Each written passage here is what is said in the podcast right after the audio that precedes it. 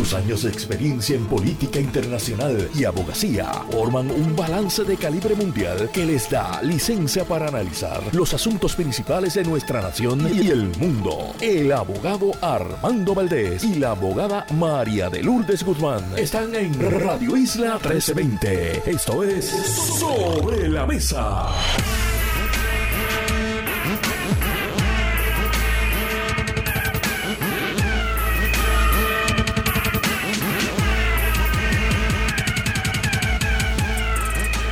Buenos días Puerto Rico, soy Armando Valdés, usted escucha sobre la mesa por Radio Isla 1320.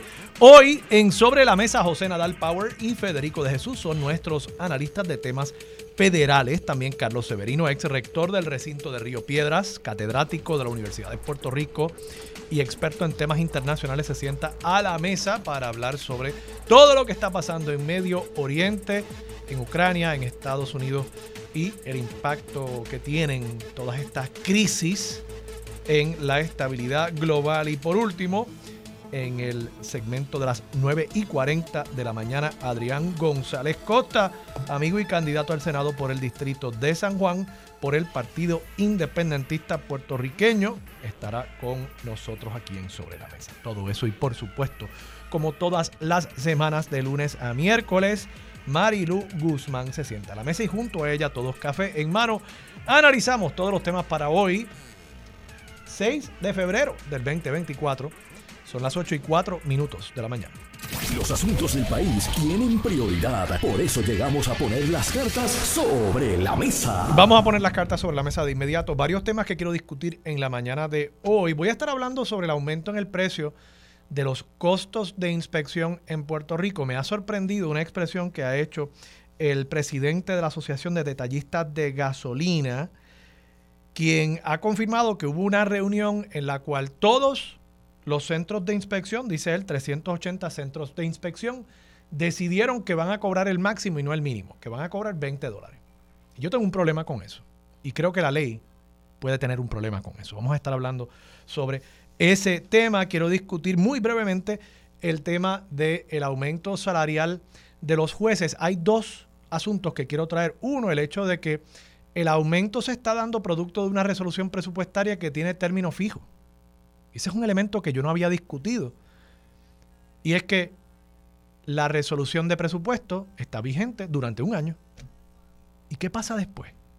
No sé si ese elemento se ha traído en esta apelación pero eso demuestra una de las debilidades del caso de los jueces, porque la resolución presupuestaria cubre el presupuesto del primero de julio de un año hasta el 30 de junio del próximo, el año fiscal del Estado Libre Asociado.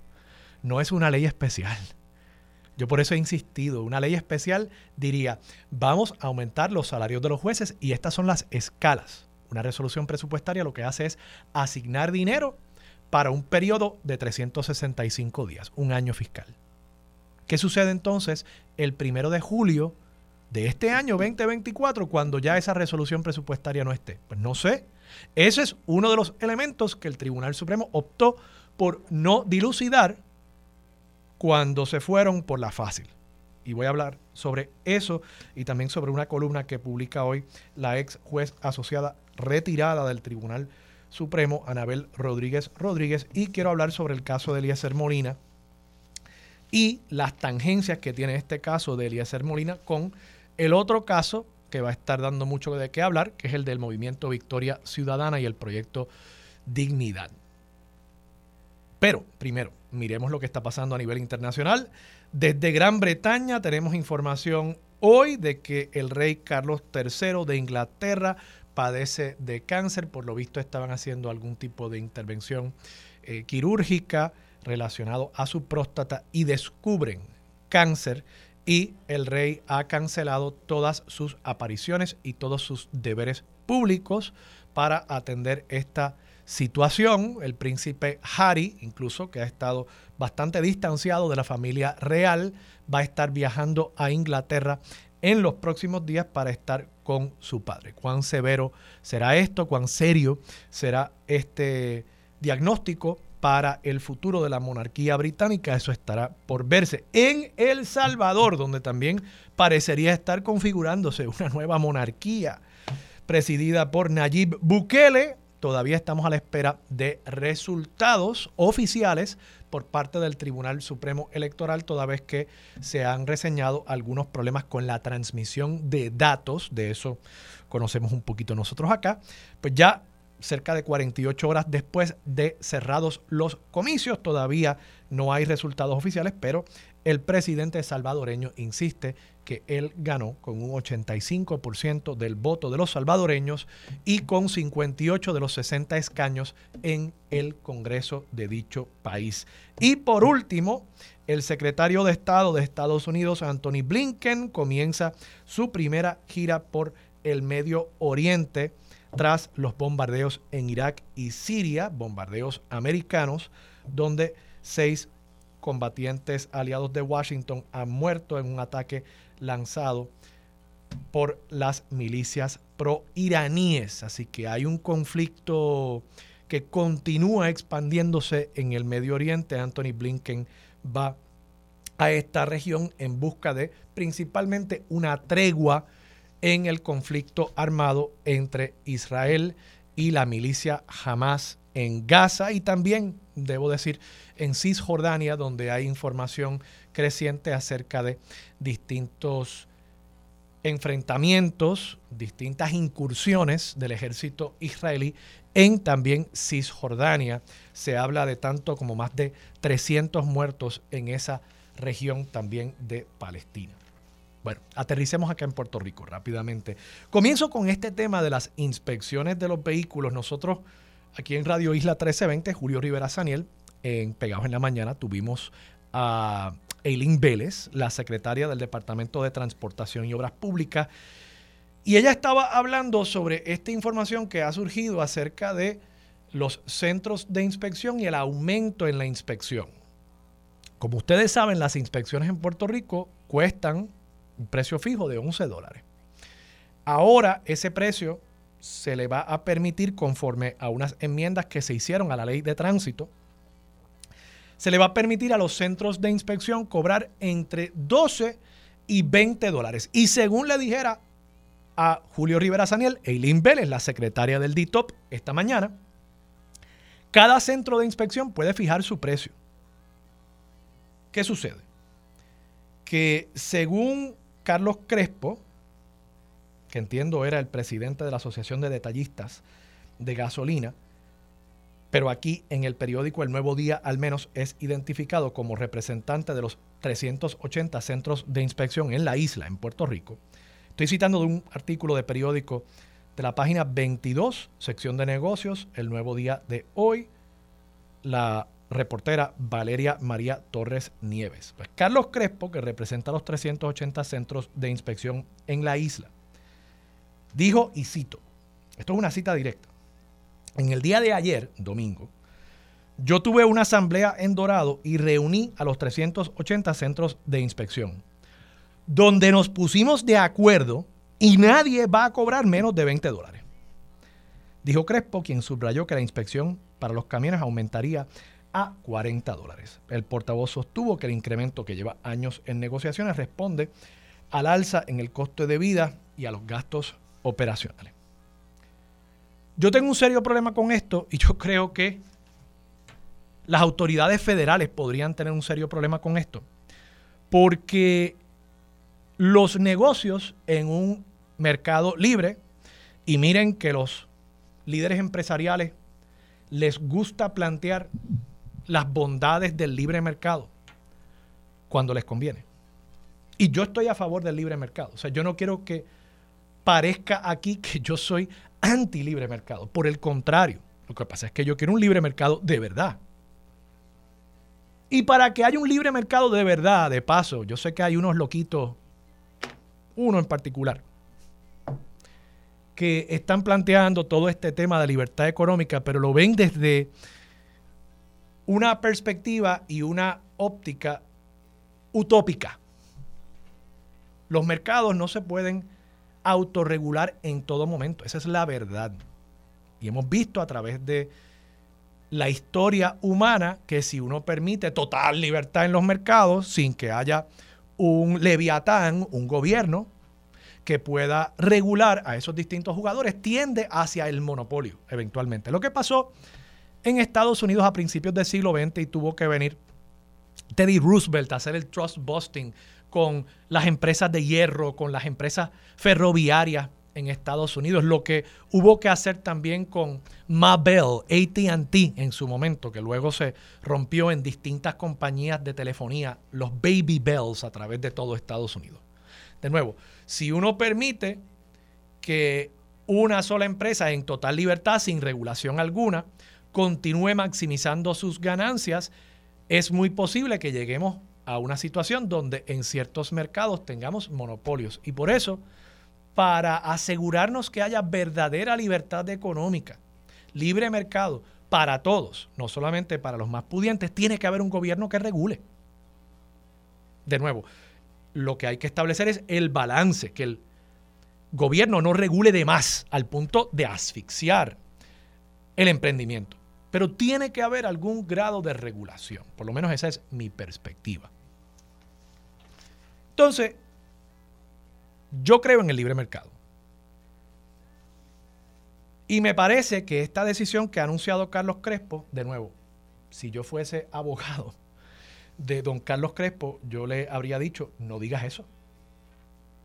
Claro, ya esto sucedió y si efectivamente se reunieron estos 380 dueños de centros de inspección para decidir que teniendo la flexibilidad de cobrar lo que ellos les venga en gana entre 12 y 20 dólares para decidir que todos iban a cobrar 20 dólares, eso podría constituir, no estoy aseverando a ciencia cierta, pero podría constituir una práctica monopolística y podría constituir collusion y podría constituir fijación ilegal de precios. Y en Puerto Rico, de paso, hubo un caso reciente, en el año 2017. Cuatro transportistas en la región de Caguas, transportistas escolares, acusados por un fraude de 3.5 millones de dólares al Departamento de Educación, fueron encontrados culpables por un jurado. Estoy citando de un artículo de Melissa Correa, 26 de enero del 2017, periódico El Vocero. Y entre los temas que se les señaló a estos eh, caballeros es que cuando fueron a pujar en unas subastas para transportación escolar, ellos se habían reunido para, y cito, manipular fraudulentamente las subastas para ciertas rutas de transporte escolar dentro del municipio de Caguas y entre las cosas que hacían era inflar los precios y fijar los precios. Ellos decidían, a pesar de que eran competidores, ellos decidieron qué precios iban a ponerle a los servicios que le iban a ofrecer al municipio. Y eso es ilegal. Eso es ilegal. En un libre mercado se supone que cada cual fije sus propios precios. Cito aquí directamente del artículo de Melissa Correa. De acuerdo a la acusación, antes de la subasta número 2014-49, los convictos se reunieron y discutieron los precios y cómo se iban a dividir los contratos. De nuevo, ahí hay otros elementos. No es enteramente análogo el caso. En ese caso hubo unos contratos públicos con el Departamento de Educación, probablemente hubo fondos federales. Pero que competidores, porque los centros de inspección pues tienen diversos dueños, puede que haya algún dueño que tenga más de un centro de inspección, pero en su mayoría deben ser pues dueños independientes de estaciones de gasolina. Y el que esos dueños independientes se reúnan y decidan, nosotros vamos a fijar el precio en 20 dólares, es claramente, y yo no tengo la menor duda de esto que voy a decir. Lo otro que he planteado habría que ver en cuanto a la legalidad y si efectivamente han violado alguna ley. Pero que esto es un comportamiento anticompetitivo, lo es. Claro que lo es. Porque, digamos, algún centro de inspección podría poner un letrero y decir, yo solo aumenté un pesito. Aquí es la inspección más barata, 12 dólares. Y usted dirá, pero ¿y por qué alguien haría eso? Bueno, eso es lo que se conoce en el marketing y en el mundo de los negocios como un loss leader. A veces usted va al supermercado y en el supermercado pusieron la libra de pan a peso. Ponga usted que a peso.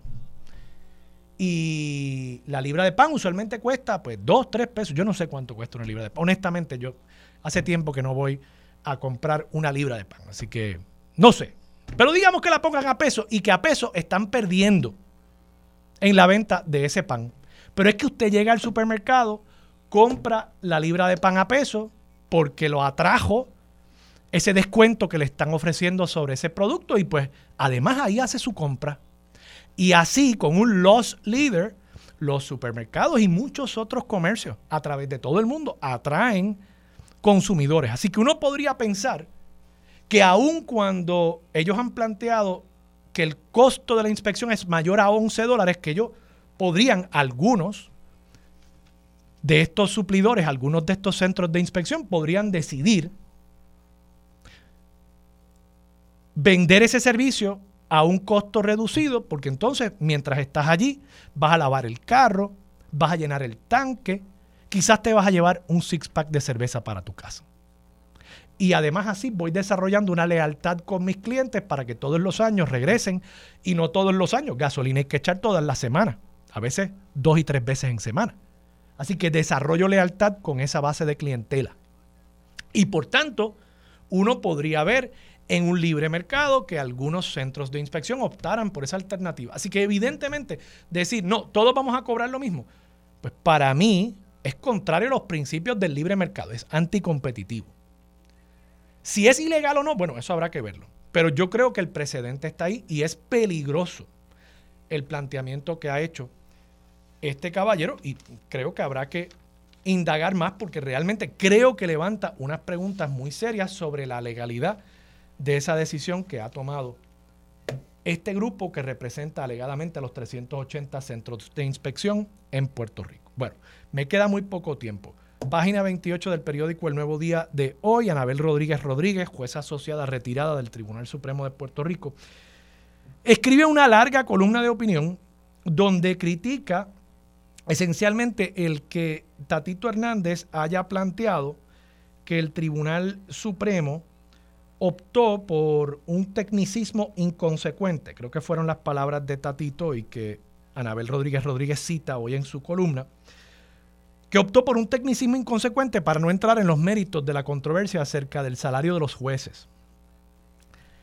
Y me parece que la ex jueza Rodríguez Rodríguez, a quien yo respeto mucho, le dedica mucho tiempo a ese planteamiento de orden procesal para, igual que hizo el tribunal, no entrar en los méritos de una controversia donde se está planteando una violación directa al texto de la Constitución por parte del tribunal, que se supone vele por el cumplimiento con el ordenamiento constitucional. Y eso me, me parece que presenta unos problemas muy serios. Pero además es que me parece que la columna le dedica mucho espacio a repetir un mismo planteamiento.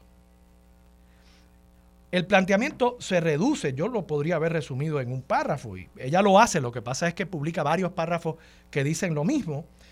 Ella dice que el Tribunal Supremo de Puerto Rico, como cuestión de derechos, no podía hacer otra cosa que desestimar el recurso por falta de jurisdicción. Ni el Tribunal de Apelaciones ni el Tribunal Supremo podían considerar de forma alguna los reclamos del señor Hernández relacionados con la sentencia del foro de instancia cuya revisión solicitaba. Y esto lo plantea porque la falta de notificación oportuna a las partes involucradas les impedía a los foros judiciales decir el derecho. Lo que sí menoscabaría la propia constitución hubiese sido considerar en sus méritos el recurso presentado a pesar de no tener el poder para ello ante el defecto que acusaba el escrito. Y dice, esto no es un principio esotérico o novedoso que se invoca muy rara vez, es un principio básico de la práctica apelativa, reiterado una y otra vez por el Tribunal Supremo de amplio conocimiento en la comunidad jurídica y con potenciales implicaciones étricas, entre otras posibles consecuencias cuando no se cumple. Nunca nos explican de paso cuáles son esas consecuencias, por qué es tan importante la notificación. Es simplemente reiterar y reiterar y reiterar el que no se cumplió con la notificación a una de las partes. ¿Cuál era esa parte? Y ahí es donde yo tengo el problema, porque tampoco entra en este elemento. La parte era la Oficina de Administración de Tribunales, que es un organismo de apoyo, según lo describe el propio Poder Judicial en su página de Internet, un organismo de apoyo de la jueza presidenta en su rol como administradora de la rama eh, judicial. Entonces, en la medida en que la jueza presidenta sí estaba notificada. Yo creo que si bien quizás la Cámara falló en emplazar inicialmente a la OAT, porque quizás no debió haberle reconocido personalidad para ser demandada a la OAT, toda vez que es un adendo de la jueza presidenta. Pues sí, fallaron en no notificar la apelación. Ahora, esa falla en la notificación a la OAT realmente implica que el tribunal no tenía la capacidad de plantear sus propios argumentos ante esta apelación, cuando es el propio tribunal el que decide el caso. Pues claro que no. Y yo creo que ante un tema tan importante como este, igual que invocaron la doctrina de necesidad para asumir jurisdicción y dilucidar una controversia en la que ellos también eran parte, pues yo creo que como nuestro sistema propende a que los casos se decidan, me parece que hubo quizás alguna manera, debió haber habido alguna manera de poder decidir este caso en sus méritos. Y por último, de nuevo, planteo lo que les adelanté en la introducción al programa, que es que la resolución presupuestaria tiene vigencia de un año. Y cuando se acaben los chavitos que asignó ahí la Asamblea Legislativa para el aumento salarial, y cuando deje de cobrar vigencia, porque han dicho ya que van a aplicar el aumento retroactivamente al primero de julio, desconocemos usando qué escala. Yo me imagino que se curarán en salud y aplicarán las mismas escalas del proyecto de ley que no ha sido aprobado. O sea que por primera vez vamos a estar viendo al tribunal reconociéndole algún tipo de peso jurídico y legal a un proyecto de ley no aprobado por Cámara, Senado y Gobernador. Presumo que aplicarán eso. Entonces, cuando se acaben los chavitos de la resolución presupuestaria o cuando llegue el primero de julio del 2024 y ya no tenga vigencia esa resolución presupuestaria, porque las resoluciones presupuestarias se aprueban cada año para un año fiscal. ¿Cómo entonces van a continuar justificando que el 15 de julio del 2024 el chequecito de la quincena le llega a los jueces teniendo todavía ese aumento de una resolución presupuestaria del año fiscal anterior. Quédate en sintonía. Conéctate a radioisla.tv para acceder y participar en nuestra encuesta diaria. Sobre la mesa por Radio Isla. Los asuntos de toda una nación están sobre la mesa. Seguimos con el análisis y discusión en Radio Isla 1320. Esto es Sobre la Mesa. Regresamos, soy Armando Valdés, usted escucha sobre la mesa por Radio Isla 1320. Marilú Guzmán se sienta a la mesa. Marilú, buenos días. Buenos días Armando y saludos a todas las personas que nos escuchan. Marilú, quiero primero que nada eh, tocar más que nada el tema de, los centros de inspección. Tú habrás escuchado lo que estaba planteando acerca de, de esta expresión rara, me parece, por parte de uno de los representantes de los centros de inspección, a los efectos de que se reunieron y fijaron el precio en 20 dólares, teniendo la capacidad de fijarlo cada uno individualmente, según nos dijo la secretaria del Departamento de Transportación y Obras Públicas esta mañana. Cada centro lo podría fijar entre 12 y 20 dólares. Decidieron todos que nadie iba a cobrar menos de 20. ¿Cómo tú lo ves? Bueno, eso no fue lo que hicieron las navieras de transporte marítimo y todas resultaron multadas por actividades antimonopolísticas. Eso tengo entendido yo que ocurrió, ¿verdad? Lo que pasa es que aquí la unidad antimonopolística del Departamento de Justicia, hasta donde yo conozco, eso hay que echarlo a pérdida. Eh, Armando, eso eso no, bueno veamos veamos si actúan en este caso. Nos acabamos de enterar de esto hoy verdad Sí, eso, eso no hay duda que tiene que ver con una cuestión monopolística donde las personas que ofrecen el mismo servicio se ponen de acuerdo para elevar el precio, todos vamos a cobrar lo mismo. Y eso fue lo que hicieron las compañías marítimas eh, Crowley entre ellas en un momento dado para aumentar los precios de los fletes y fueron multados por incurrir en actividades eh, eh, de, monopolio. Así que ahí tienen, ahí tienen un casito, ¿verdad? A ver qué es lo que se va a hacer. Y eso es algo que yo, yo estoy viendo ahora con, con, con, con mucha, mucha lástima, Armando, que, que aquí este, hay un afán por empezar a, a despellejar a la gente. Este, lo estoy viendo constantemente eh, en los alquileres, ¿no? La gente sabe que aquí han subido los precios de las compraventas y que automáticamente han subido los precios de los alquileres. Eh, y entonces la gente lo que busca es ver cómo yo me puedo lucrar, cómo yo me puedo enriquecer sin que haya un poco de humanidad en la ecuación, de decir, mira, yo me, yo me puedo lucrar, yo puedo sacar ganancias, yo tengo derecho a sacar ganancias porque estoy en el libre mercado, por decirlo de una forma, pero la gente no está en la mejor situación, así que déjame ver cómo yo pongo en una balanza el derecho mío a generar ganancias, pero también la la obligación que tengo de dar un servicio a una persona y a un pueblo, a un país que no tiene necesariamente la capacidad económica para pagar lo que yo me quiero ganar. Entonces ahí tú ves situaciones como esta, si tienes la oportunidad de subirlo en un, en un range ¿verdad? de entre 12 a 20 dólares, pues optan por el máximo. Eh, y eso pues yo creo que debe desalentarse de alguna forma. Sí, oye, y, y de nuevo, o sea, puede, puede ser que todo el mundo decida subirlo a 20 pesos porque la gente diga, mira, realmente los centros de inspección, eso es algo que la gente va a venir sí o sí. Así que yo, como todos los años, todo el mundo tiene que hacerlo, pues yo no tengo que estar eh, tratando de, de atraer clientes, los clientes me van a llegar sí o sí. Y puede ser que de esa misma forma, pues todos decidan independientemente, vamos a ponerlo en 20 pesos. Pero otra cosa es tú de antemano decidir, no independientemente cada centro de inspección, tú decidir, no, aquí pues vamos a, a, fijar el precio todos en 20 dólares. Eso es bien distinto. Y en una zona como por ejemplo San Juan, donde probablemente hay la mayor concentración de centros de inspección, pues quizás aquí tú podrías tener una competencia entre los centros de inspección. Uno que diga yo cobro 20, llega si quieres, y otro que diga yo cobro 15. Y ese es el libre mercado. Eso realmente es el libre mercado. Y a mí lo que me molesta de todo esto es que yo escucho mucho cacareo sobre el libre mercado cuando les conviene. Pero cuando no les conviene, pues entonces ahí de pronto sí, yo puedo hacer lo que me dé la gana con el libre mercado.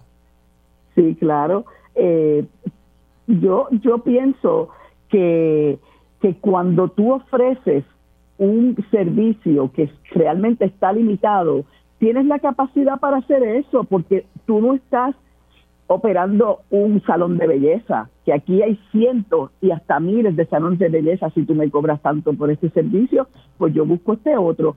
Pero los centros de inspección, ¿verdad? Son centros eh, limitados que tú los tienes, tú tienes que ir sí o sí porque yo voy al salón de belleza si quiero y si no quiero no voy, pero al, al, al, al a la estación para que me den un, una, un sello de inspección, tengo que ir sí o sí porque de lo contrario no puedo comprar el malvete. Y de ahí emana la, la facultad y la posibilidad de ponerse de acuerdo, de, ¿verdad? de llegar a, a estos contubernios este, para sacar la mayor ganancia posible. Y, y, eso, bueno, pues es parte del sistema capitalista en el que se vive. El abuso también es parte del sistema capitalista en el que se vive, porque tú puedes ser, eh, tú puedes trabajar eh, tu negocio con, con, humanidad, ¿verdad? Cuando cuando tú decidas, mira, yo a, mi, a, mi, a, mi, a mis empleados les tengo que subir el salario. Ah, que dice que el, el, el, el salario mínimo es tanto, pues yo voy a pagarle más cuánto. Es una prerrogativa que tiene un patrono que quiere trabajar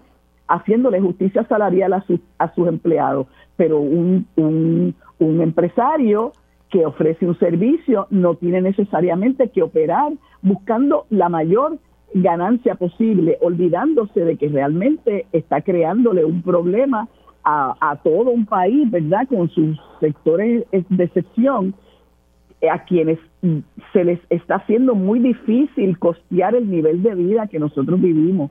Pero bueno, eso es lo que hay. Marilu, vamos a la pausa. Cuando regresemos quiero que hablemos del caso de Eliezer Molina. Estuvo con nosotros en Pegados en la Mañana con Julio Rivera Saniel, la presidenta de la Comisión Estatal de Elecciones, Jessica Padilla, y ella un poco ha respondido a planteamientos que han hecho algunos de los comisionados electorales a los efectos de que habría que investigar ¿Por qué se le abrió el sistema de endosos a Eliezer Molina sin haber cumplido con los documentos? Ella dice, no, es que así es como funciona el sistema porque yo no quiero penalizar a aquellas personas que todavía están consiguiendo documentos. Yo no les quiero penalizar el tiempo que a mí me toma analizar el expediente, no permitirles el estar recogiendo endosos durante ese tiempo. Tenemos dos perspectivas ahí distintas. Quiero discutir contigo. Eh, cómo tú ves este caso de Eliezer Molina. Con eso regresamos aquí después de la pausa en Sobre la Mesa por Radio Isla 1320. Regresamos hoy Armando Valdés, usted escucha Sobre la Mesa por Radio Isla 1320. Marilu Guzmán sigue sentada a la mesa. Marilu Eliezer Molina, la presidenta de la Comisión Estatal de Elecciones, le ha dicho varias cosas eh, esta mañana a Julio Rivera Sanel en Pegados en la Mañana. Confirma que en el expediente de Eliezer Molina no hubo evidencia de que él antes del 2 de enero, que era la primera fecha para la erradicación de una serie de documentos que exige el Código Electoral, que a esa fecha él hubiese entregado evidencia de que estaba solicitando y que estaban en trámite los documentos que todavía tenía pendiente de entrega. O sea, si le pidieron 10 planillas y él trajo 5 y le faltaban las otras 5, pues él tenía que mostrar evidencia de que al 2 de enero él ya había solicitado esas otras 5 planillas faltantes y entonces 30 días después entregar efectivamente las 5 planillas que faltaban. Eso es eh, el, el margen que le da la ley, unos 30 días adicionales para entregar los documentos siempre y cuando tú puedas evidenciar que antes del 2 de enero tú habías iniciado el trámite en las agencias correspondientes para conseguir esos documentos. ¿Qué dice Jessica Padilla?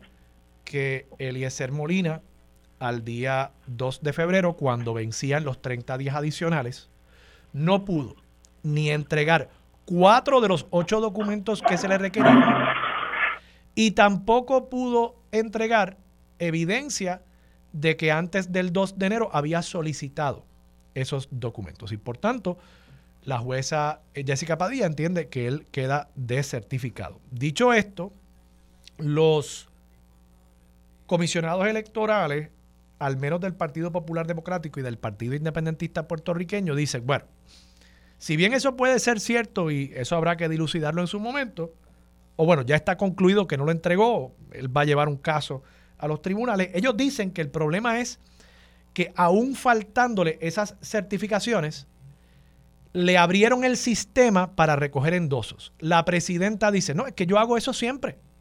Yo hago eso siempre porque si aguanto abrirle el sistema, estoy penalizando a unos aspirantes porque a mí en la comisión me toma un tiempo evaluar los expedientes. Y por tanto, yo a todo el mundo le abría el sistema de nuevo, yo no sé, aquí realmente no me queda claro quién tiene la razón, porque el comisionado electoral del PIB, por ejemplo, dijo, cito, aquí estoy citando de un artículo de hoy, página 5, El Nuevo Día, Gloria Ruiz Cuilan. La Comisión Estatal de Elecciones le dio el visto bueno a Molina para recoger endosos y entiende que lo deben certificar y aseguró que el fallo administrativo se iba a investigar, o sea, un fallo administrativo a los efectos de haberle abierto el sistema de endosos. Eh, Carla Angleró, comisionada electoral del Partido Popular Democrático, también dijo que esto eh, debe investigarse. Em, ¿qué, te parece a ti? Y, si efectivamente se hubiese abierto el sistema de endosos, se abrió, no conforme a los procedimientos correctos de la Comisión Estatal de Elecciones, ¿cuál podría ser el remedio? ¿Qué daño podría aquí alegar Eliezer Molina? Mira, este, yo te voy a dar mi muy humilde y personal opinión. No quiere decir que yo estoy en lo correcto, pero eh, yo sí entiendo que eh, eh, tú no puedes recortarle a una persona la posibilidad de recoger endosos porque eso es un proyecto, ¿verdad? Un poquito escabroso Eh, a Eliezer Molina no se le hizo difícil conseguirlos, pero todos los candidatos han advertidos de que tienen que cumplir con la entrega de una serie de documentos, y esos son todos los candidatos, no, no es Eliezer Molina nada más, son todos los candidatos. Y hay esa directriz de que en o antes del 2 de enero al mediodía eh, las personas tienen que tener allí todos los documentos que se requieren y si no están los documentos que se requieren, evidencia que acredite que esos documentos están en tránsito, que esos documentos se solicitaron, eh, ¿verdad? Porque ya no sería eh, el incumplimiento no se puede atribuir al candidato, sino a la agencia que no lo ha provisto. El hecho de que se haga la investigación, y esto es lo que te digo que es mi, muy personal opinión, el hecho de que se haga la investigación pues mira, puede arrojar que efectivamente pues hubo algún tipo de falla, eh, aunque la, presidenta dice eso no es una falla, el abrirle el espacio a una persona para que recoja endosos no lo es. Este, eh, la persona tiene que cumplir de todas maneras con entregar los documentos que corresponden.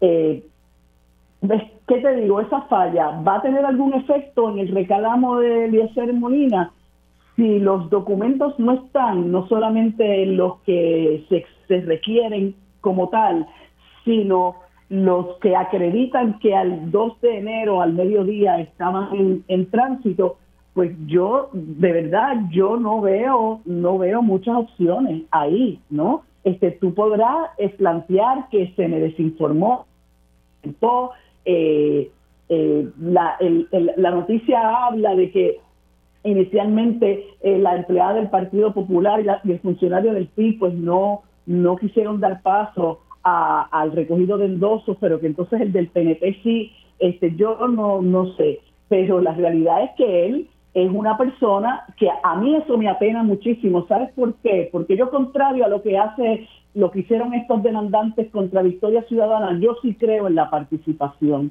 Yo creo que la gente debe participar no solamente todo el que quiere ser candidato, sino también todo el que quiere ser elector.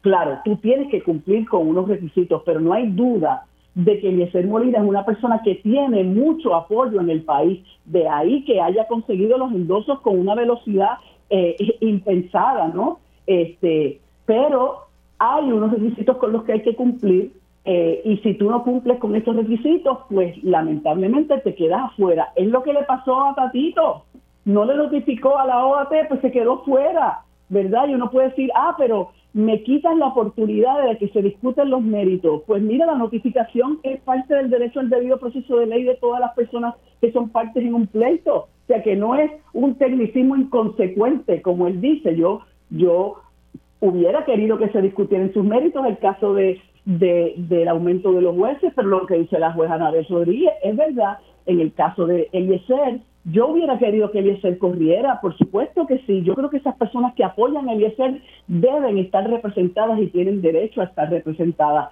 Pero hay unos requisitos mínimos que se piden para que tú seas certificado como candidato y si no se cumplen, pues hay unas consecuencias. Yo lo que quiero es esperar a ver la, la juez, la, digo, la presidenta de la Comisión Estatal de Elecciones es muy, muy categórica en lo que está diciendo, ¿verdad? Ella no va a afirmar ah, eh, eh, hechos que no le constan o que no son veraces. Este, eh, si el ser entiende que tiene causa de acción, bueno, pues se discutirá en un tribunal y ahí se verá, ¿verdad? con toda extensión lo que él está planteando. Pero iris what it como dice mi amigo Ignacio Rivera, iris what it Y si es así, pues, pues, pues todos tenemos que cumplir con los requisitos que nos impone la ley. Sí. No, y, y hay, hay, yo realmente yo no entiendo bien, y vamos a ver si quizás lo podemos conseguir, porque me parece que Roberto Iván Aponte es una persona muy seria y muy conocedora de temas electorales, pero yo no entiendo bien el planteamiento de que si la comisión le abrió el sistema para recoger endosos, pues entonces hay que certificarlo. Vamos, el hombre todavía no ha cumplido con los documentos. O sea, la presidenta de la Comisión Estatal de Elecciones nos está diciendo que hasta hoy no ha traído los documentos. O sea, porque otra cosa hubiese sido, vamos a decir que el 2 de febrero, Eliezer Molina ya tenía el expediente completo. Todos los documentos estaban. Lo único que faltaba era la evidencia de que había comenzado a tramitar al 2 de enero o antes del 2 de enero los documentos que a esa fecha le faltaban. Mira, quizás uno podría excusar eso. Digo, creo que es un requisito en ley que está claro, pero quizás uno podría decir, mira, si cumplió con lo sustantivo, pues lo procesal lo podemos excusar, por eso de darle el break. Pero es que al 2 de febrero, según la presidenta de la comisión, no trajo siquiera los documentos. O sea, si le faltaban, no sé cuáles son, pero si le faltaban cinco planillas, todavía esas cinco planillas faltan. Entonces, no, no entiendo, no entiendo el planteamiento del comisionado electoral del PIB. Y si hubo algún daño, de nuevo, él recogió los endosos. Pues está bien, pues recogiste los endosos. Eh, si hubieses tenido los documentos en orden, hubieses podido ser candidato, pero no los tenías en orden. ¿Cuál fue el daño? Pues que le dedicaste, no sé, siete días a recoger endosos, pues, pues no sé, quizás se le paga una cantidad de dinero por el tiempo de, de su trabajo, ¿verdad? Pero, pero no veo por qué un error administrativo que podría además implicar una adjudicación de responsabilidad a alguien dentro de la comisión si efectivamente hubo un error eh, no entiendo por qué eso implicaría que a él entonces no le van a aplicar las mismas normas que le aplica al resto de los candidatos. Sí, porque fíjate que hubo un, hubo un candidato a, gobernador que también se quedó fuera. Claro, él, no pudo conseguir los endosos. Él no pudo conseguir los endosos, eso es así, pero él no cumplió con otra parte de los requisitos de la ley del Código Electoral, que es que tienes que conseguir los endosos. En el caso de, de, de, de Eliezer, pues falló, según lo que se alega, según lo que dice la presidenta de la comisión, falló en conseguir esos documentos que ya hemos explicado, ¿verdad? Este, así que yo te confieso con mucha candidez que, que no sé si hay espacio para, para, para una oportunidad, ¿verdad? Todo me parece, me tiende a indicar que no. No, me, parece que no. Este, Oye, y lo más que me sorprende de todo esto, Marilu, es que Eliezer Molina hace cuatro años radicó para gobernador. y, para gobernador son más endosos.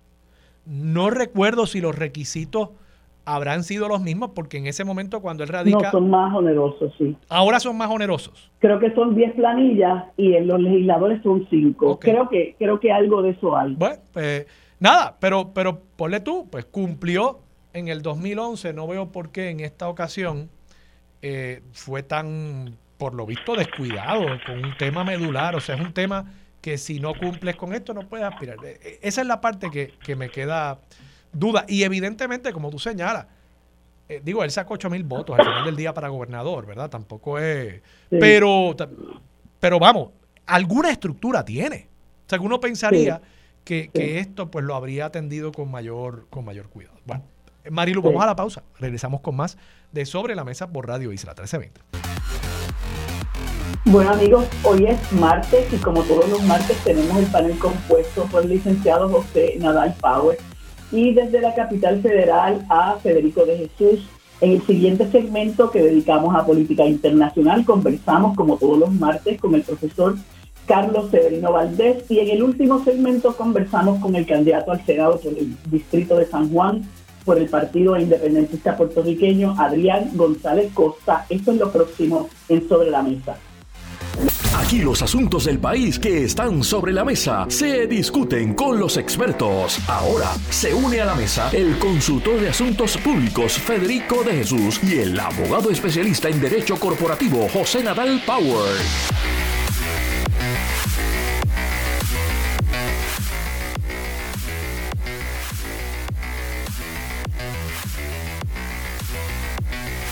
Bueno, amigos,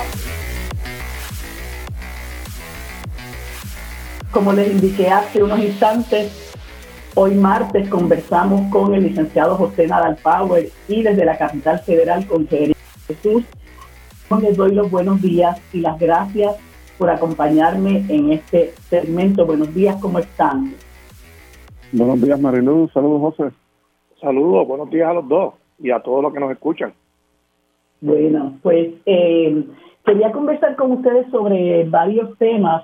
Eh, eh, ha habido como una, una polémica con este asunto de esta convención de la organización Somos, y yo pues francamente desconocía de, la organización y desconocía, ¿verdad?, de, de las funciones que realiza y las actividades que realiza ya lleva varias décadas y siempre se celebra una actividad aquí en San Juan y parece que se ha creado una polémica porque de algunas algunas personas hubo unas intenciones de que se celebrara la convención en la República Dominicana, pero finalmente pues eso eso este, se superó.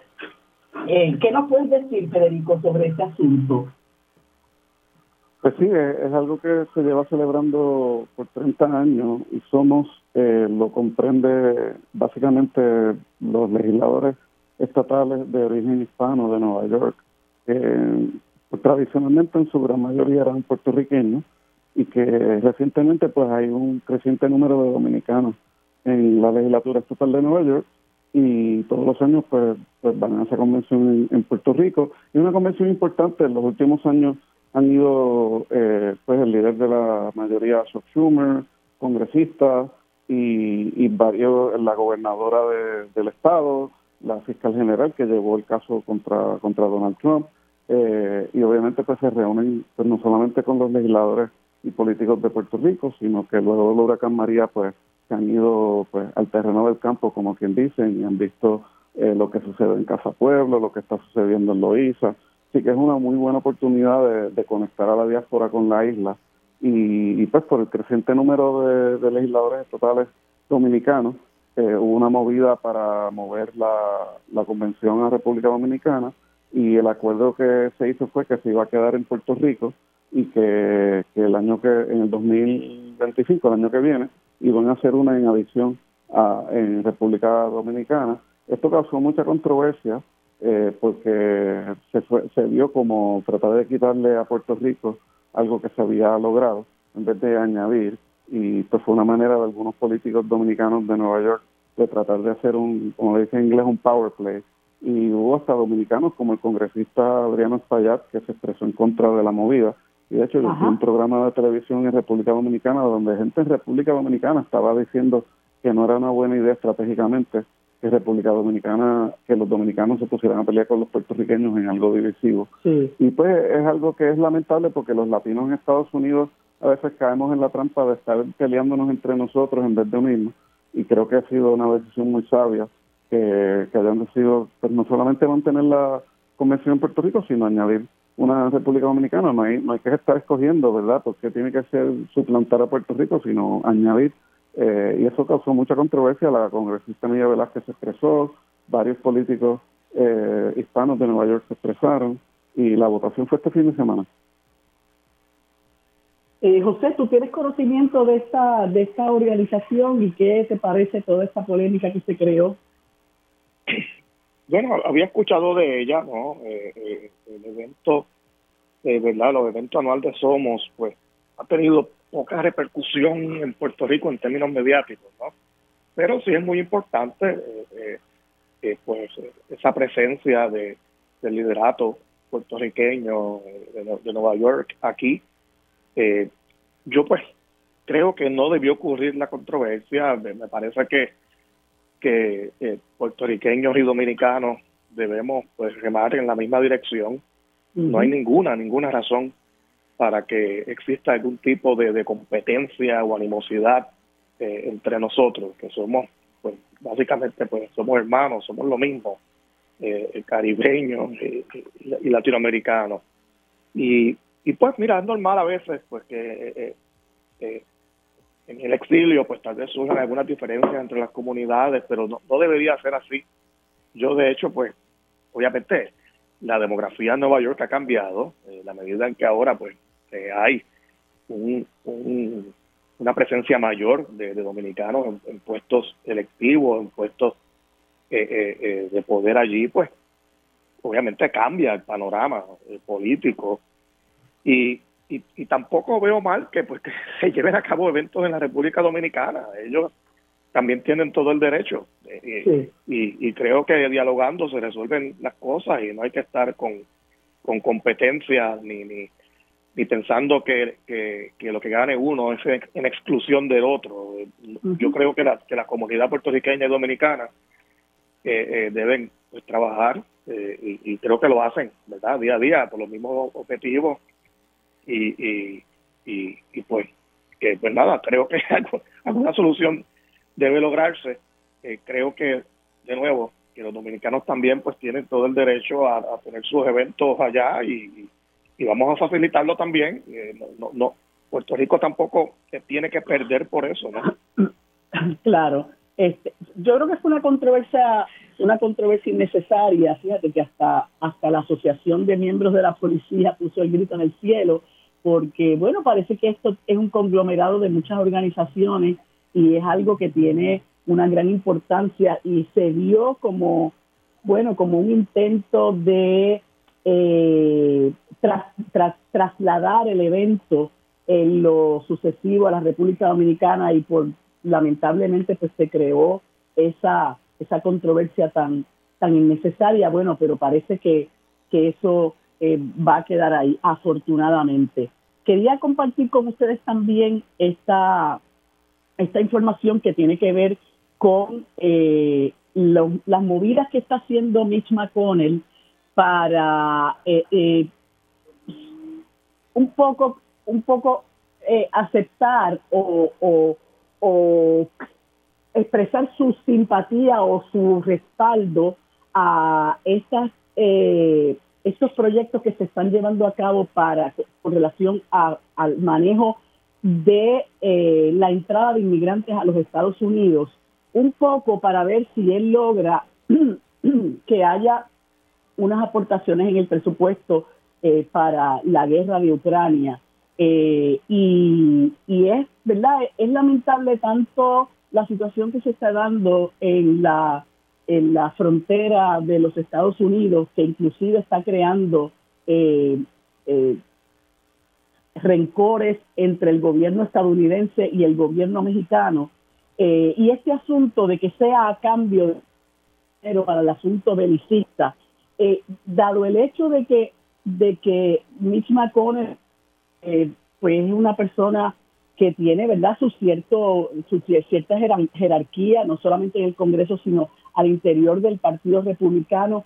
Eh, ¿Cómo crees que esto eh, eh, pueda, pueda trascender? ¿Cómo tú crees que, que, el asunto vaya a caminar, Federico, dado el hecho de que muchos republicanos, ya esto es una cosa que pareciera ser automática, son pieza de tropiezo para todos los proyectos eh, de esta de esta naturaleza que pretende eh, echar a caminar el, el, presidente Biden.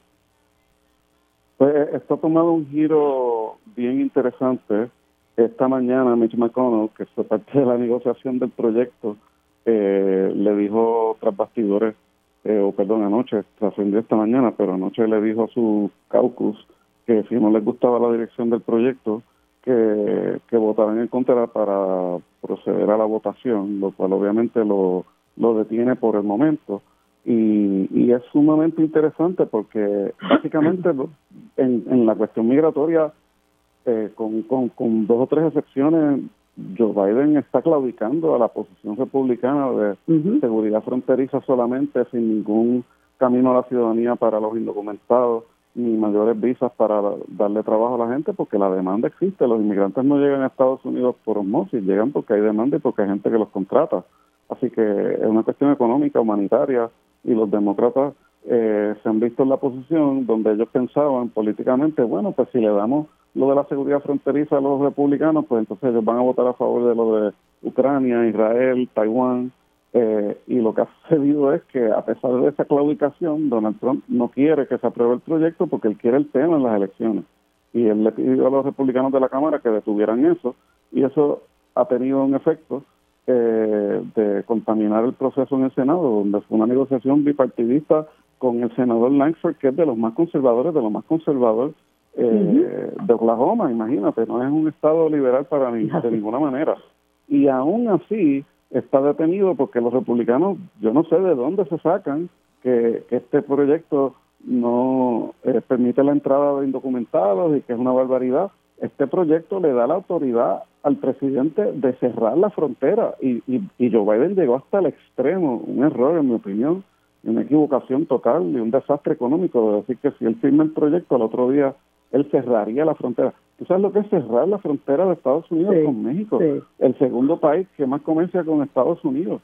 Eh, él se refiere obviamente a la entrada de los indocumentados, pero esa retórica eh, para un partido demócrata que desde que yo tengo uso de razón siempre le ha dado la bienvenida a los inmigrantes. Es, es algo totalmente ilógico y lo que cayó, yo creo que fue el Partido Demócrata, cayó en la trampa de ver que las encuestas están presentando que el tema de inmigración es una preocupación mayor, dado que los republicanos están mandando migrantes en guaguas y en, aviones fletados, pues ahora pues hay una crisis en Nueva York y en otras ciudades donde no la había.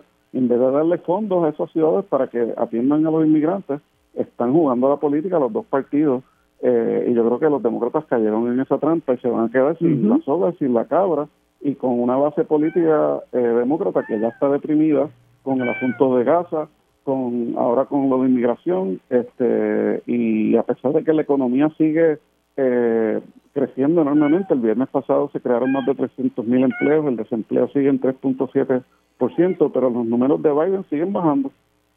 Sí. Eh, yo, yo pienso, ¿verdad? Punto. Yo coincido con todo lo que tú dices, Federico, en el sentido de que el Partido Demócrata y Biden particularmente por eh, congraciarse con unos sectores de la población que deben haber expresado en, algunos medios eh, que están muy preocupados por la ola migratoria, eh, ha, ha, dicho, bueno, pues este es mi salvavidas, yo tengo que unirme a ese coro de voces que reclaman que esto se detenga de alguna manera y, y se está apartando de esa de esa visión que siempre o, o, de ese o de ese eh, curso de acción que siempre caracterizaba al Partido Demócrata, ¿verdad? De ser mucho más liberal que el Partido Republicano, de, de ser de, de, que tiene mucha más apertura, de que tenía una política migratoria mucho más amigable que la que siempre ha tenido el, el, el Partido Republicano y que se ha endurecido eh, desde la campaña, la primera campaña presidencial de, de Biden. Eh, y como tú muy bien señalas, eh, a pesar de que la economía pueda estar bollante y estén creciendo los, los empleos, la, la, el, el respaldo hacia Biden sigue bajando y, y, no les ha dado resultado, ¿verdad? Así que se ve como algo puramente eh, politiquero, puramente oportunista, eh, y, me, y me da mucha pena porque eh, creo que esto, más, más que ayudar al pueblo de los Estados Unidos como tal, ¿verdad? y, pues, pues le hace, le hace mal, porque como te mencionaba ahorita, y eso lo voy a discutir después con, con Carlos Severino, esta política migratoria ya está creando mucho roce con, con, México, que no solamente es el, el, país que tiene frontera con los Estados Unidos, sino que es, un país con el que tienen comercio, eh, ¿verdad? De, mucha, eh, no solamente mucho comercio, sino un comercio histórico de, eh, y, y, eso pues le está trayendo malos frutos a la, a, la, a la campaña de Biden y a su gobierno como tal. ¿Qué tú crees, José? Mira, coincido también, ¿no? con Federico en el sentido de que, pues mira, la, economía de los Estados Unidos está en un momento ahora de, pleno empleo, ¿no? Eh, eh, es algo, pues, que Biden no ha podido vender políticamente eh, como uno esperaría de cara a las elecciones. pero la realidad es que hay una situación, y es que ahora hay estados demócratas como Nueva York, Massachusetts, que están recibiendo de manera inesperada, porque nadie anticipaba esto hace unos años, eh, pues miles y miles de, inmigrantes y se están creando pues unas tensiones también en esos lugares. Hay un liderato demócrata diciéndole a Biden, hay que buscar alguna solución a esto. Eh, los republicanos pues presionan con el tema de, de, la frontera eh, porque eh, entienden que hay una ganancia política aquí y no hay duda de que Donald Trump es quien está detrás de detener este, pues, esta legislación eh, eh, que atendería el asunto. Eh, mira, en todo país donde llega una cantidad tan enorme de inmigrantes se crean tensiones, no solamente en los Estados Unidos, en cualquier lugar donde pasaría esto, se, se, crearían unas tensiones increíbles. eso no es, no es un tema nuevo, siempre tiene que haber alguna capacidad de asimilación, no solamente en términos de los empleos, sino de cómo yo le proveo educación a todas las personas que llegan nuevas, servicios de salud, vivienda. Hay una crisis, no hay duda. Eh, en el mes de diciembre solamente entraron ilegalmente 250 mil personas, un, récord. Cuando Biden hizo sus promesas en las pasadas elecciones, la, crisis no era de tal magnitud. Y esto pues ha ido cambiando y se le, eh, se le ha convertido a Biden en un grave problema y, tiene que demostrar que está haciendo algo. Eh, eh, todavía la gente no, no percibe que él esté atendiendo de, de, manera adecuada esta situación. Va a ser un problema de cara a las próximas elecciones. Los demócratas tienen que cambiar el tema lo antes posible y Trump lo sabe. Trump sabe que si de algún modo se resuelve la situación con esta legislación, no que se resuelve, pero que se demuestra que se está atendiendo, eh, eh, pues él se queda sin, sin tema de campaña, ¿no? Este, él lo que quiere es que continúe durante este año, pues, eh, la crisis. Eso le conviene políticamente y es lo que está detrás de, de, estas expresiones del speaker de la Cámara diciendo que mm. la legislación está, pues, muerta, básicamente, si llega mm. a ese cuerpo. Fíjate, yo, eso, eso nos pasa a nosotros también aquí en la política que se maneja en este país eh, cómo hay cosas que se, que se torpedean. Eh, no me estoy refiriendo necesariamente a este asunto de inmigración, pero cómo hay legislación que se torpedea simple y sencillamente porque no me conviene que esto eche a caminar, porque lo que me, conviene a los objetivos de mi partido es crearle crearle la crisis al otro, aunque con ello se cree una crisis en el país, al interior del país. Eh, y, y, y, si a eso tú le añades el hecho de que, de que Biden es una figura eh, que, que muy desmerecida, ¿verdad?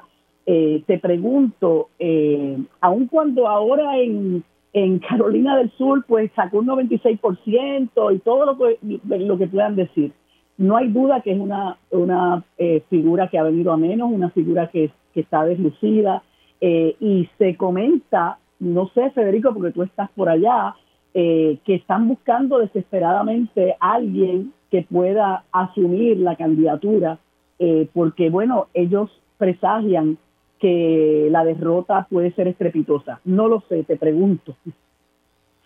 Bueno, aunque las encuestas demuestran la, la verdad la falta de, de, entusiasmo con, con ambos candidatos, eh, Trump y, Biden, la realidad es que en el Partido Demócrata nadie se ha atrevido a enfrentarse al presidente y, ya se está haciendo tarde para, para ese esfuerzo. Yo no veo que eso vaya a suceder. Yo creo que el candidato va a ser Biden y que pues que la Casa Blanca va a echar para adelante y, que figura como el gobernador de California, la gobernadora de, Michigan eh, u, otras figuras, pues no, no van a querer enfrentarse al presidente de su propio partido y crear una división que pudiera eh, resultar la victoria de Trump. El problema obviamente con eso es que las encuestas reflejan, eh, aunque eso se ha movido y, ahora Biden está arriba en, Pennsylvania, un estado que, lo, que había estado perdiendo las encuestas, pero aún así los números nacionales todavía se ve fatal.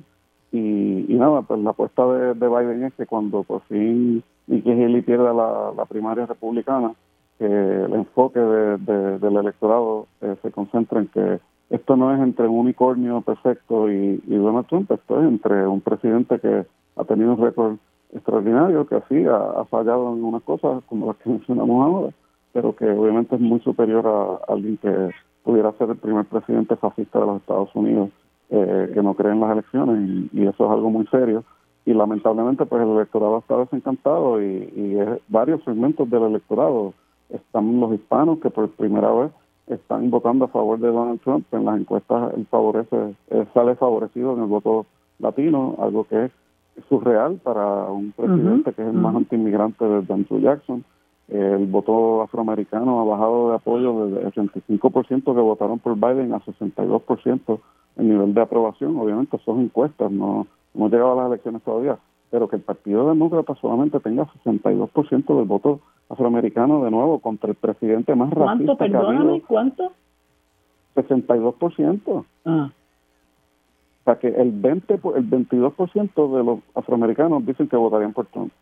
Eso es increíble, Es que hay un, hay un eh, elemento también que, que, no podemos olvidar y es que hay, siempre hay un porcentaje históricamente de la comunidad afroamericana que, que se siente también a los inmigrantes. O sea, este discurso a veces escala también eh, en esa comunidad porque eh, hay una, una percepción equivocada de que el inmigrante me quita a mí mis oportunidades de trabajo, ¿no? Y, Trump también inculca eso. Y, pues, y calan algunas personas, eh, aunque sabemos que, es, erróneo. Sí, sí. Pero lo triste es que gente que está en la misma posición y que, y que posiblemente llegó a ese país, similares condiciones en las que están buscando entrar otros, eh, pues se hayan tornado en contra de sus propios eh, eh, de sus propios este, semejantes, ¿no? De, los inmigrantes que están en una necesidad de allegarse a una mejor calidad de vida, ¿verdad? Y de, y de trabajar para enviarles remesas a sus familiares. Eh, es triste, yo llegué a ver una, una aspirante a congresista en Texas, se me olvidó el nombre, pero era en español, eh, nombre en español, y ella era vocalmente a favor de que se de separar a todo tipo de inmigración es una cosa que tú uno no lo podía ni creer, ¿verdad? Este, afortunadamente perdió y los comentarios a sus a sus a sus comentarios, ¿verdad? Perdón la redundancia en Twitter eh, eran eran elocuentes, ¿no? En el sentido de que mucha gente expresándole su, su rechazo por la forma y manera en que ella se expresaba en contra de sus pares. Eh, y, es, y es triste porque mucha de esa gente que apoya a Trump por lo que eh, demográficamente se ha visto y sociológicamente se ha visto, es, son blancos, eh, muchos de ellos desempleados, pobres, que a veces están en la misma posición de los inmigrantes. Lo que pasa es que Trump ha sabido muy realizar este nacionalismo maligno que mencionan, ¿no? este, y que bueno, que parece que le ha traído, le ha traído mucho, muchos adeptos. Pues eh, gracias a ambos por haberme acompañado en este espacio. Eh, conversando entonces el próximo martes. Para discutir los temas sobre la mesa que impactan a todos los sectores del país, se une a la mesa el destacado geógrafo y especialista en asuntos internacionales, el doctor Carlos Severino.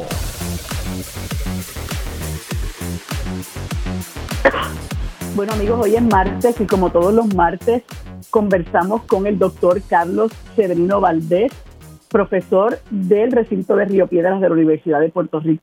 Le doy los buenos días y las gracias por acompañarme en este espacio. Buenos días Carlos, ¿cómo estás? Eh, saludos Marilu, estoy muy bien. Eh, saludos a ti y saludos a toda la audiencia. Eh, encantado de estar aquí siempre. Gracias. Bueno, espero que, todos me estén escuchando bien. Yo estoy hoy por teléfono, porque estoy un poquito afectada de salud, así que voy a subir el volumen. Nos, sí, nos, nos excusan si, si en algún momento pues alguna de la comunicación se ve interferida. Eh, pues Carlos, ¿me escuchan mejor ahora? Sí, un poco mejor. Ok, bueno, pues es obvio y es, es eh, eh, obligado el tema del triunfo arrollador de Nayib Bukele en las elecciones de El Salvador. Ya lo habíamos adelantado, ¿verdad? No creo que tomara por sorpresa a nadie. Lo que sí yo quería comentarte es que además de las críticas que se le vienen haciendo a, a Nayib Bukele hace mucho tiempo, no por eh, no por mí ni por este el periódico Granma o Rebelión de Cuba, sino por gente como Human Rights, Watch, eh, Amnistía Internacional, eh, de que el, el, gobierno de Bukele es un gobierno que se ha, eh, se ha sostenido sobre la violación fragrante de los derechos humanos de un gran sector de su población. Se dice que hay 70 mil personas presas, se dice que 200 personas han fallecido en las cárceles sin que se les celebre juicio. Y, y, luego de que, y claro, a ninguna de esas personas se les ha reconocido en las garantías constitucionales mínimas que nosotros eh, eh, conocemos en Puerto Rico, como por ejemplo el derecho a un juicio, a un juicio el derecho a representación legal, que te visiten tus, familiares, que estés al tanto de cuáles son los cargos que se te imputan, que tengas una fecha de juicio cierta, que te puedas preparar, ¿verdad? Todas esas garantías. Eh, hay mucha gente que está allí que no se sabe por qué está allí. Eh, hay familiares que no han podido dar con sus familiares a su vez.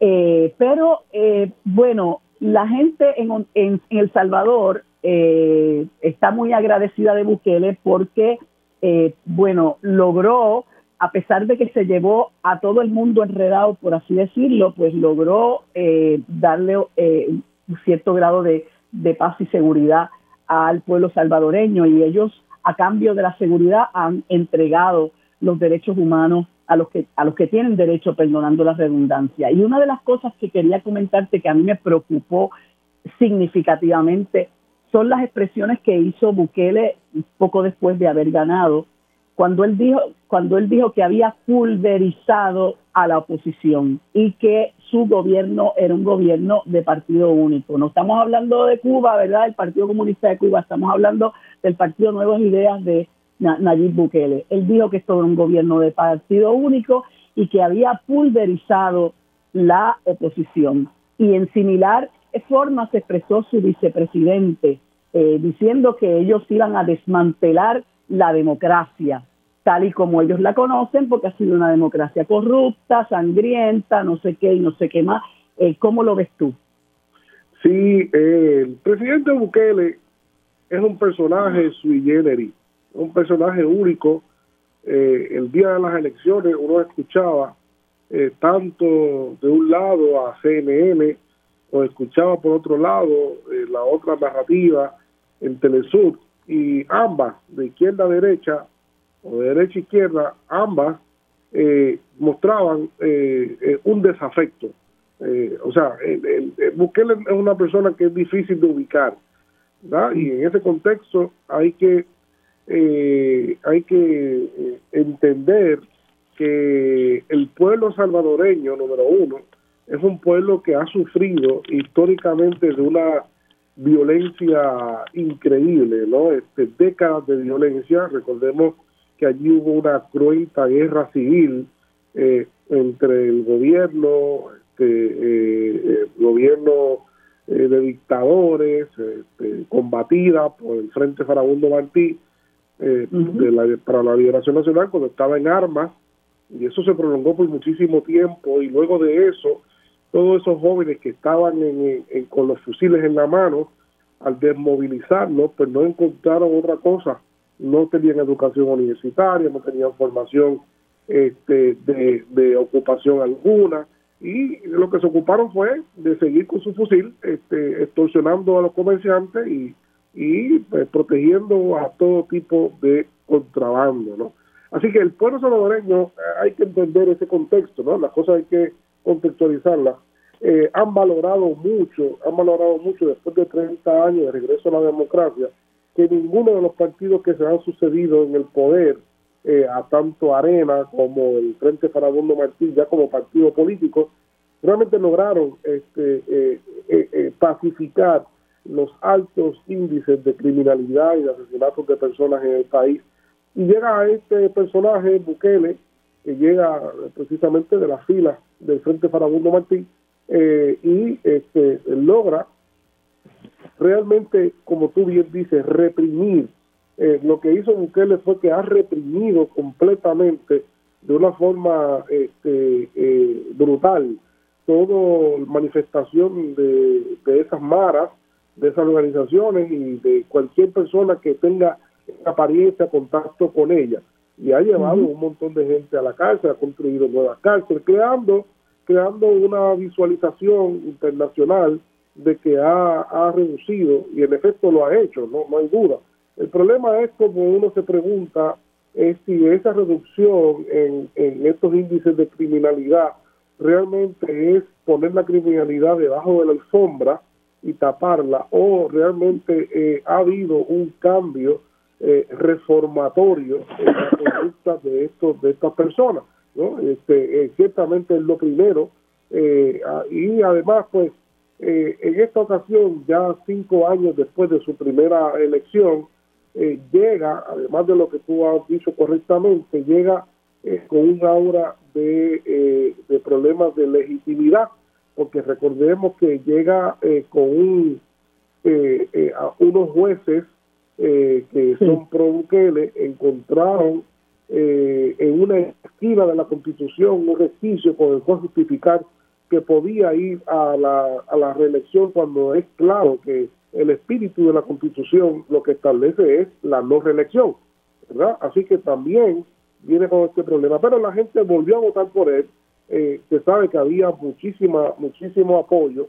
Y el apoyo ahora eh, no tiene que ver ya con lo que fue la primera gestión de él. Ahora la gente tiene expectativa de que Bukele arregle la economía y ahí yo creo que va a tener una serie de, de problemas, tanto con la reforma agraria, tanto con, otros con, otros, con otros elementos. ¿no?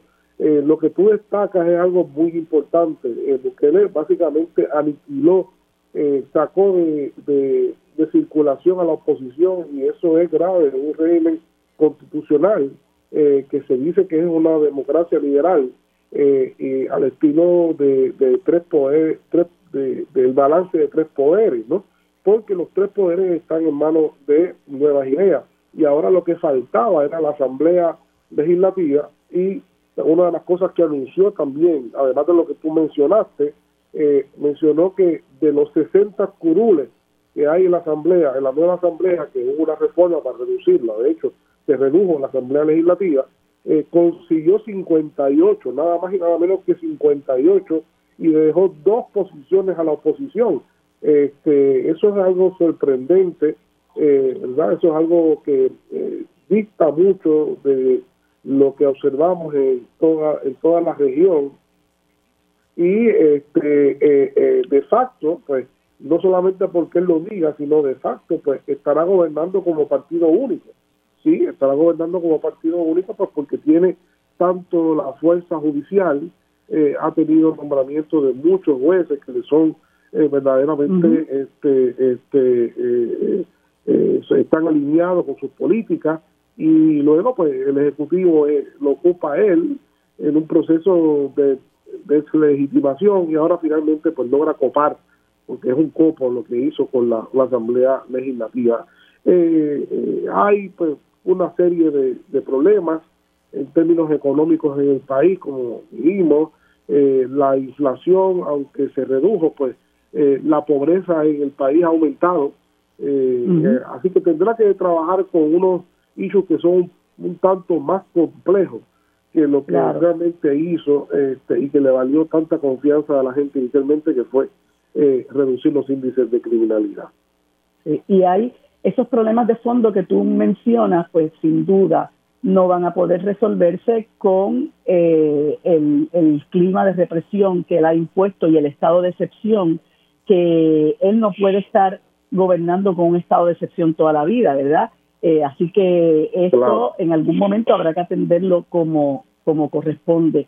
Carlos, no creo que me quede mucho tiempo, pero me mencionaste también la situación de cómo se han eh, eh, puesto más tensas las relaciones entre México y Estados Unidos por la política migratoria del gobierno de Biden. Sí, mira, este, no hace mucho tiempo salió un informe de unos periodistas eh, en Deutsche Welle eh, que implicaban eh, que el presidente AMLO, ya ahora casi cumplido su sexenio, pues hace eh, su campaña fue financiada en parte por narcotraficantes, ¿no?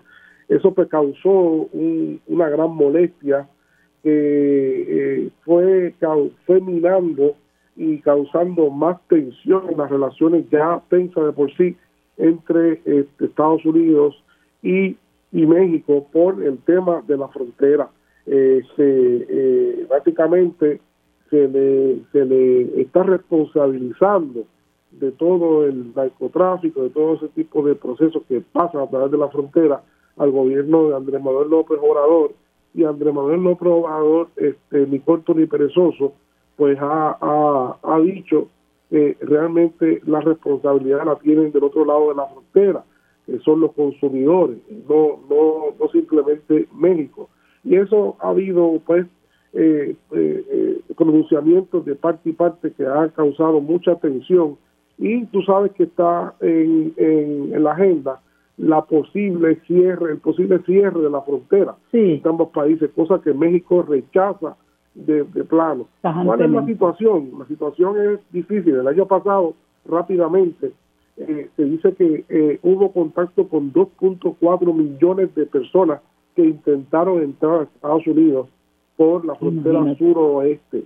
Eso es una cantidad inédita, inédita de personas y eso solamente está aumentando, no se está reduciendo. De eso, 1.9 millones eran eh, personas de, la, de América Latina, el resto eran de todo el mundo.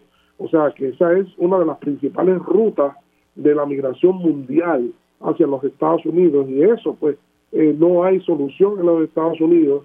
Eh, ambas partes se culpan y está causando realmente que de hecho el contrincante del presidente Biden, el, el expresidente Trump, ya haya así, este, sin estar en la posición amenazado con que una de sus primeras acciones va a ser cerrar eh, totalmente la frontera con México para poder entonces controlar completamente el tráfico de personas.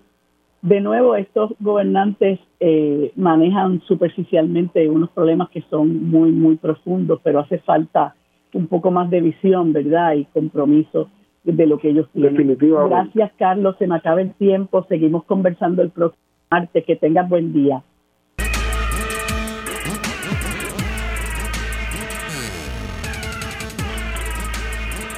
Bueno amigos, en este último segmento conversamos con el licenciado Adrián González Costa, candidato al Distrito 1 de San Juan por el Partido Independentista Puertorriqueño. Buenos días Adrián, ¿cómo estás? Muy buenos días a usted, licenciada, y a todos los que nos están oyendo. Pues eh, mira, sabes que el tiempo es corto, yo quisiera tratar de discutir dos temas contigo, pero quiero aprovechar la oportunidad de que tú fuiste comisionado alterno eh, comisionado electoral alterno, si no me equivoco, del Partido Independentista Puertorriqueño, y nos puedes ayudar un poco a darnos una mirada sobre este pleito que ha presentado eh, cuatro eh, personas, tres de ellos creo que son legisladores incumbentes, una creo que es aspirante, en contra de Victoria Ciudadana y el proyecto de Dignidad, alegando un cumplimiento con la ley electoral y, y un reglamento, buscando descalificar a los senadores por acumulación, los candidatos a senadores por acumulación, los candidatos a representantes por acumulación y los candidatos a comisionados residentes. Quisiera escuchar tu parecer como eh, conocedor de la ley electoral y de la controversia como tal.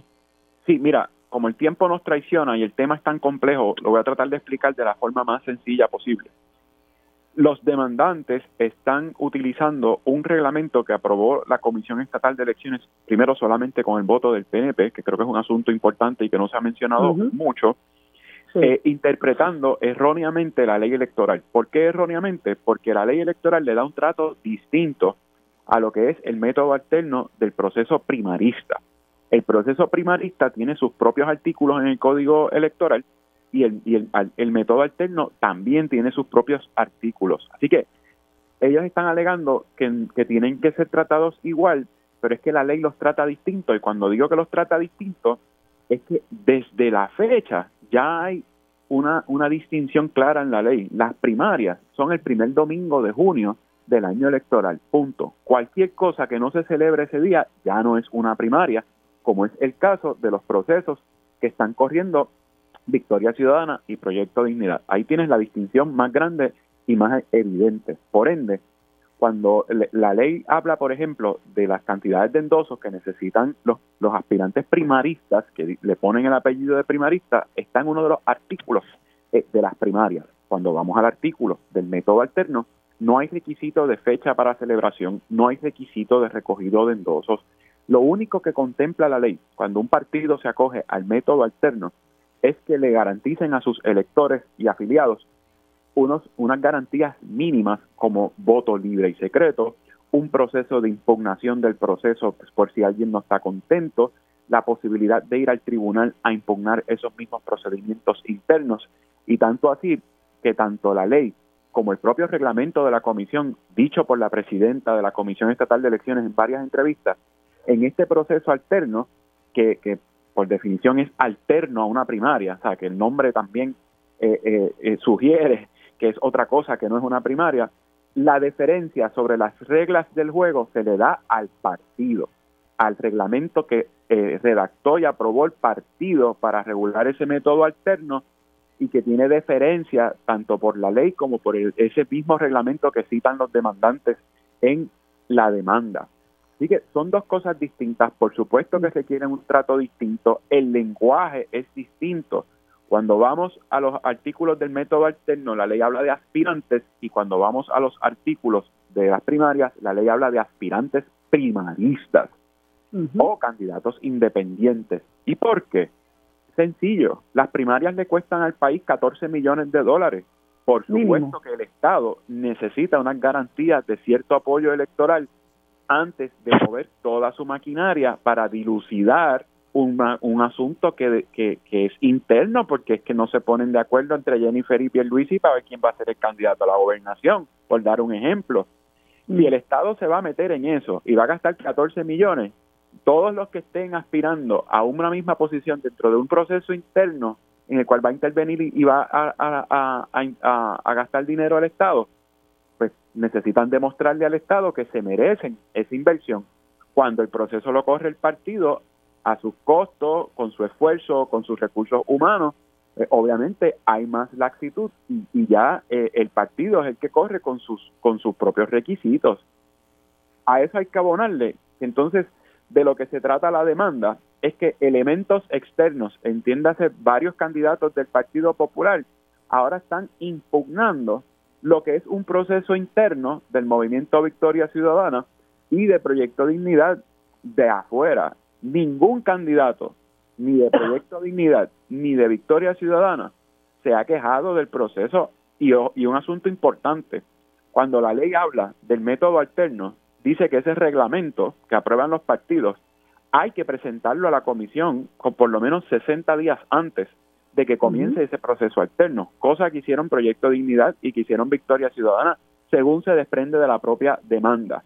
O sea que la comisión sabe cuáles son las reglas que se autoimpusieron tanto Victoria Ciudadana como Proyecto Dignidad eh, para regular sus propios procesos y nadie levantó bandera. Ningún comisionado electoral, ni del PNP ni del PPD, que son hasta ahora los portavoces eh, ¿verdad? A, favor de los demandantes, eh, hizo ningún planteamiento. La comisión tiene eso allí, la comisión tiene conocimiento desde noviembre y esperaron el 31 de enero para hacer el planteamiento. Así que hay muchos asuntos que rodean esta controversia que, que hacen que sea inmeritoria en derecho porque están equivocados y, por todas las defensas que van a poder presentar los demandados en términos de las acciones que se pudieron haber llevado a cabo eh, eh, y, en, qué momento eh, las pudieron haber llevado a cabo.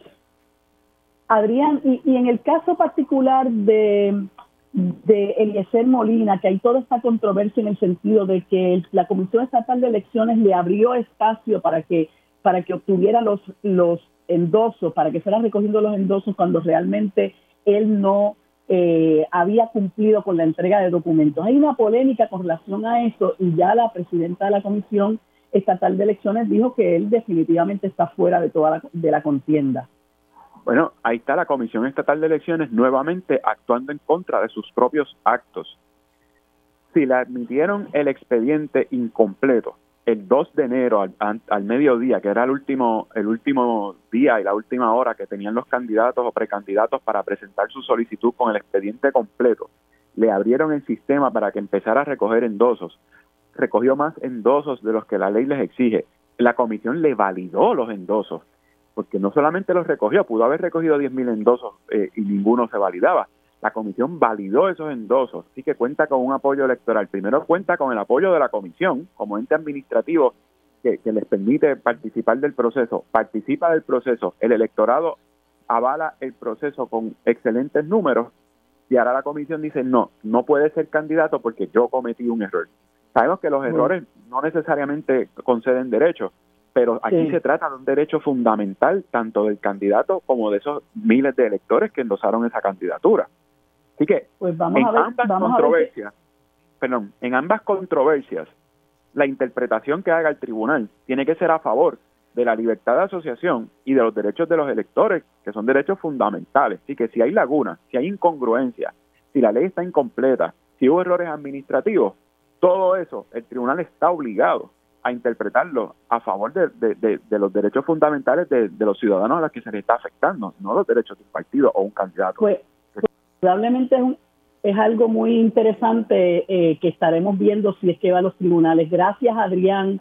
Amigos, gracias a ustedes por su sintonía en el día de hoy. Nos vemos mañana. Lo próximo es Mili Méndez en Dígame la Verdad.